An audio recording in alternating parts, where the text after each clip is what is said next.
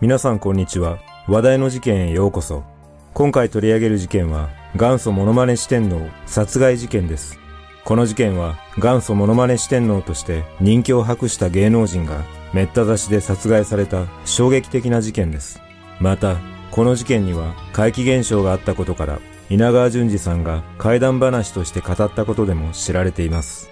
一体その怪奇現象と事件はどのような関連があったのかまずは事件概要からどうぞ。事件概要。1987年9月4日午後11時過ぎ、東京都板橋区のアパートで当時モノマネタレントとして活躍していた S さん、当時40歳が全身めった刺しで殺害されているのを所属事務所の社長が発見し、警察に通報した。警察は殺人事件として捜査を始めたところ、部屋から犯行を告白する走り書きのメモが発見され、その筆跡がこの部屋の住人の筆跡と鑑定の結果一致したことから遺体発見の翌日、この部屋に住む無職の女 N 当時39歳を殺人の疑いで全国に指名手配して行方を追った。9月6日午前9時半頃、青森県むつ市の海岸で自ら命を絶ったとみられる女性の水死体が発見され、身元の確認を行ったところ、指名手配中だった N の遺体であることが分かった。その後、N が宿泊していたホテルを捜索したところ、部屋から色々ご迷惑をおかけいたします。九州の母のところに連絡してください。と書かれたメモが発見されたため、S さんを殺害後に自ら命を絶ったとみて、動機などをさらに詳しく調べ、被疑者死亡のまま事件は終結した。しかし、この事件の数年後、ある奇妙な出来事が起きた。それは、某芸能事務所に所属していた若手芸人の P さんが、事件のあった部屋に何も知らずに入居していたが、部屋の中で毎日のように心霊現象に悩まされた末、地方で営業中に木から転落し頭を強く打って亡くなってしまうという事故があった。この P さんの事故をきっかけに心霊現象が死に結びついたのではないかと噂され、この事件は再び注目を集めることとなった。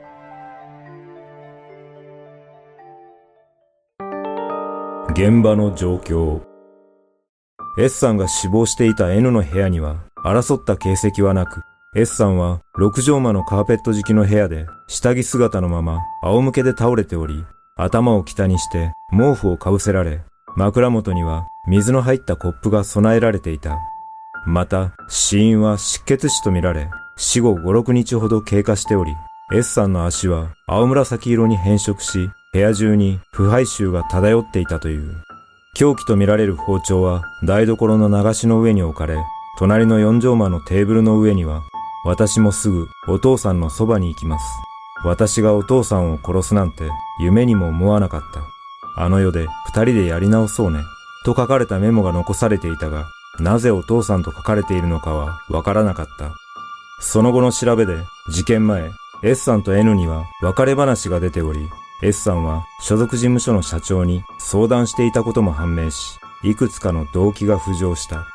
S さんには DV 癖があったとの噂があり、N が DV に困り果てた末、S さんに家を出て行ってほしいと迫ったところ、さらに暴力がエスカレートしたため、突発的に S さんを殺害したのではないかとも見られ、さらに N は事件前に、お前は一生俺の金づるだという言葉を S さんから浴びせられていたという話もあり、金を無心してくる S さんに相当悩まされている様子もあったことから、そのような言葉が殺害の動機になった可能性も考えられた。また、N の交友関係者からの証言によると、S さんは酒に酔っ払うと N の飼い犬に暴力を振るっていたと語っており、事件前には骨折させるほど虐待していたという話もあったため、そのことに怒りを感じた N が殺害を計画した可能性も浮上した。しかし、これらはあくまで憶測の域は出ておらず、N が自ら命を絶ったことで明確な動機については解明されなかった。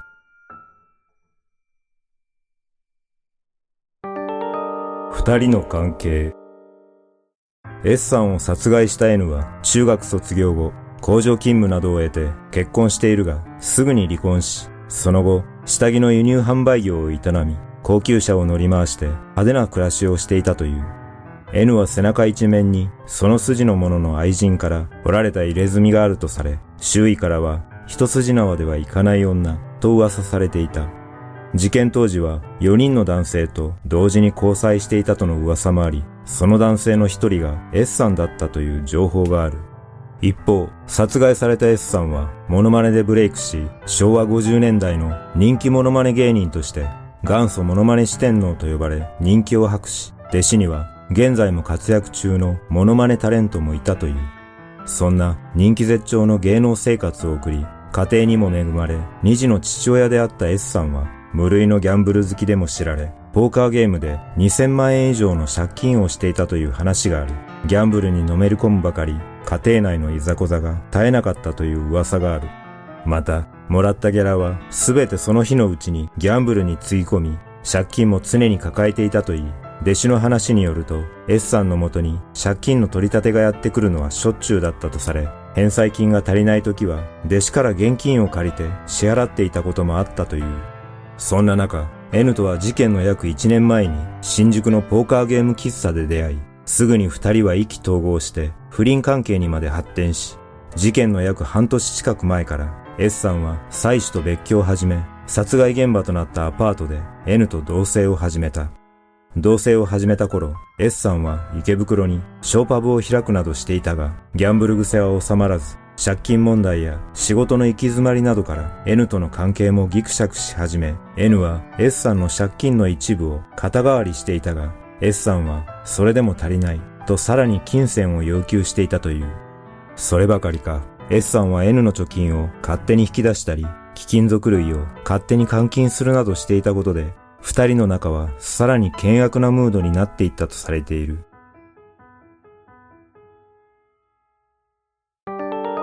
怪奇現象事件後、S さんが殺害された部屋に若手芸人の P さんが住むことになり、そこで奇妙な体験をしている。P さんは手頃な家賃で良い物件を見つけたため、事務所の社長に保証人になってほしいと頼み込み、現場の部屋に入居することとなった。そのアパートは建物は古いがしっかりとした豪華な作りで収入の少ない若手芸人が住めるような物件ではなかったが当時なぜか異常に家賃が安かったという。ある日 P さんは仕事が終わって家に帰って寝ていると夜中にふっと目が覚めた。するとなぜか隣の部屋に電気がついていることに気づきそちらに目を向けるとじゃらじゃらじゃらじゃら音をさせながら麻雀をしている男3人がいた。誰だ？なんだ？と思っていると、その男が P さんに向かっておいでおいでをしてきたという。よく見ると、そこには有名な芸能人二人と、もう一人は見たことがあるような芸人だったが思い出せず、P さんは誘われるままに一緒に麻雀をした後、気づくとその部屋に一人で倒れていた。ただこの時、夢ではない実感があったという。あまりにも奇妙な体験だったことから、P さんは周りの人間にこのことを話したが、誰もがただの夢だから気にするなと言って相手にしなかった。しかし、その後も P さんは夜になると同じような体験を何度も繰り返していた。それからしばらくして P さんは中古車を購入して自損事故を起こした。その事故処理の際、警察に自宅の住所を伝えると、ここって S さんが殺害されたアパートの近くだね。と言われ、その瞬間、麻雀の席で思い出せなかった芸人が S さんだったことに気づき、それと同時に自分の部屋が殺人現場だと知ることになった。それからというもの、P さんは一末の不安を覚えながら過ごしていたが、1994年10月、P さんは埼玉県のあるイベント会場でお笑いのライブ中に登っていた木から転落した。P さんは欅の木に猿のような動きをしながら登っていたところ、ぶら下がっていた枝が突然根元から折れ、後頭部を強打し、昏睡状態で病院に搬送されたが、その後、意識が戻ることはなく、29歳という若さで亡くなった。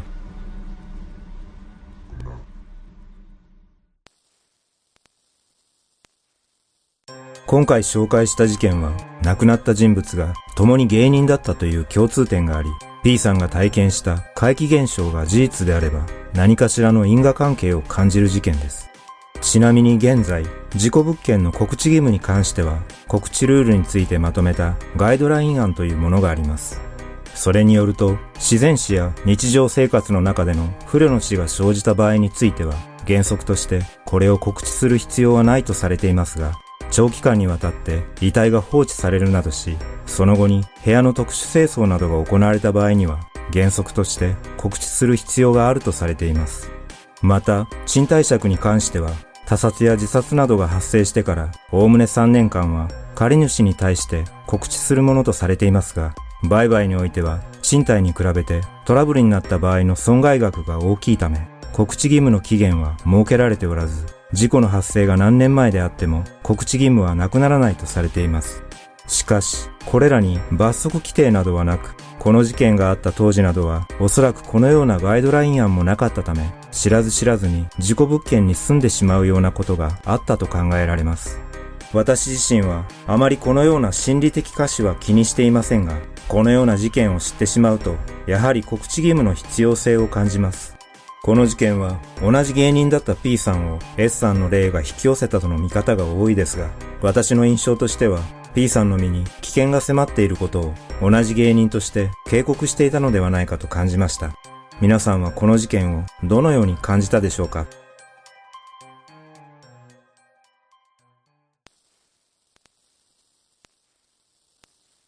最後までご視聴いただきありがとうございます。それではまた次回の動画でお会いしましょう。さようなら。